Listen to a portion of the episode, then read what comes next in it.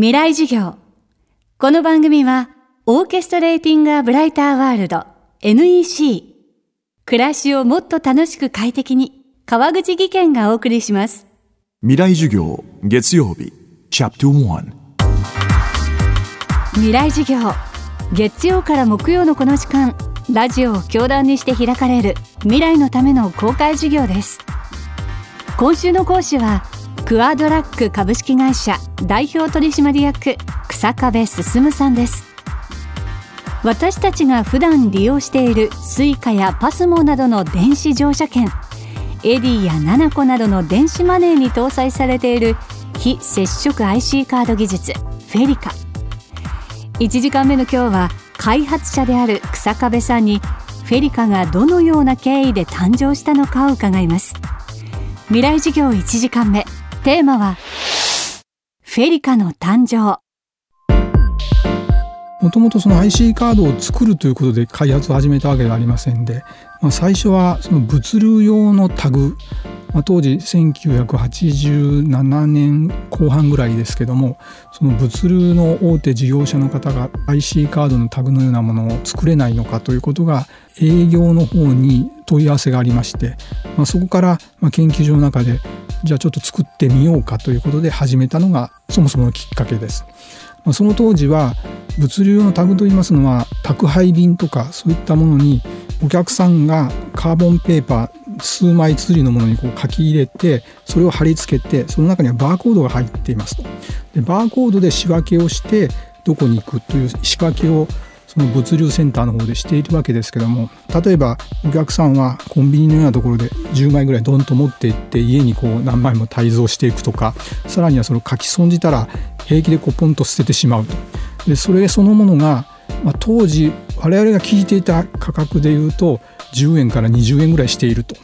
でそれを簡単にこう捨てられてしまってかつそれの仕分けそのものもバーコードですからもう機器が完全に読み取れるわけではないと言いますのもその物流センターに行きますと秒速20メーターぐらいのスピードでこう流れているものを仕分けていかなきゃいけないとなるとカメラでこう読んでますとバーコードはやっぱりなかなか難しい問題があったり壁に隠れてたりとか前のものに隠れたりすると読めなくなりますから、まあ、そういったものをその電子的に読む方法がないのかということで始まったのがそもそもの開発の発端です。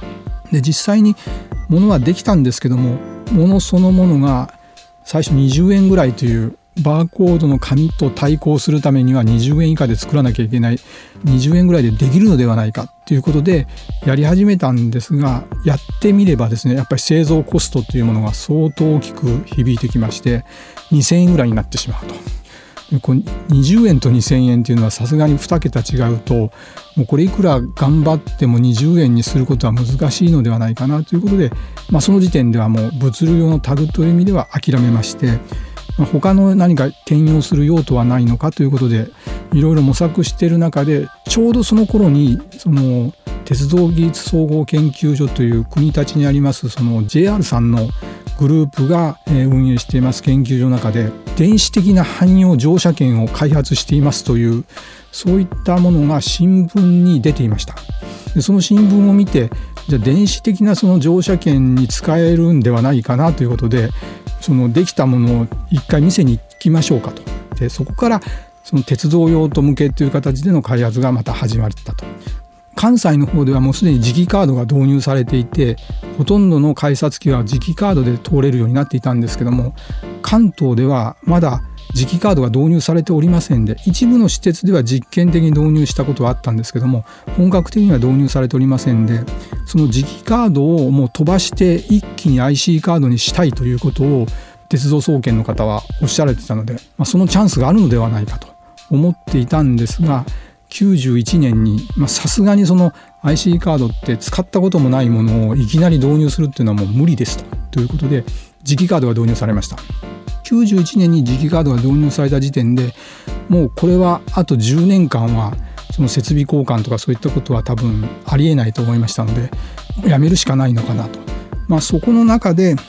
これも非常にたまたまなんですけども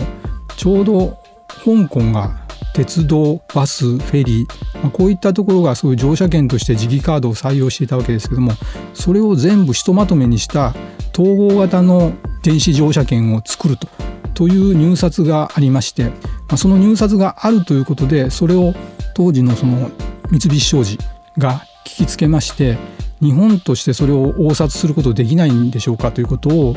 当時の JR 東日本さんに伺いに行ったと。そうしたところ三菱商事の方と JR の方がやりませんかということになりましてもうやめるつもりでいたんですけどもまあそういうチャンスがあるんだったらもう一回やってみようかということで復活しましてその結果香港のオクトパスカードというカードに採用されることになりまして、まあ、そこで採用されたのが、まあ、一番の大きなターニングポイントといいますか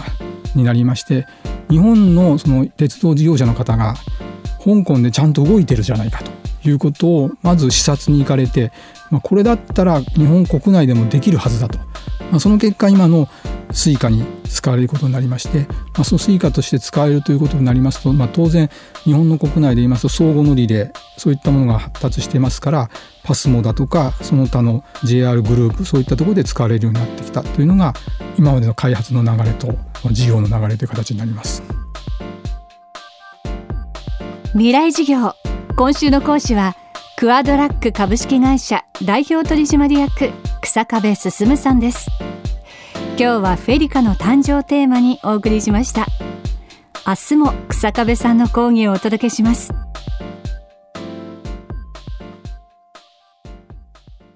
川口技研。階段での転落大きな怪我につながるので怖いですよね足元の見分けにくい階段でもコントラストでくっきり白いスベラーズが登場しました。皆様の暮らしをもっと楽しく快適に。川口技研のスベラーズです。未来授業。この番組はオーケストレーティングアブライターワールド NEC 暮らしをもっと楽しく快適に川口技研がお送りしました。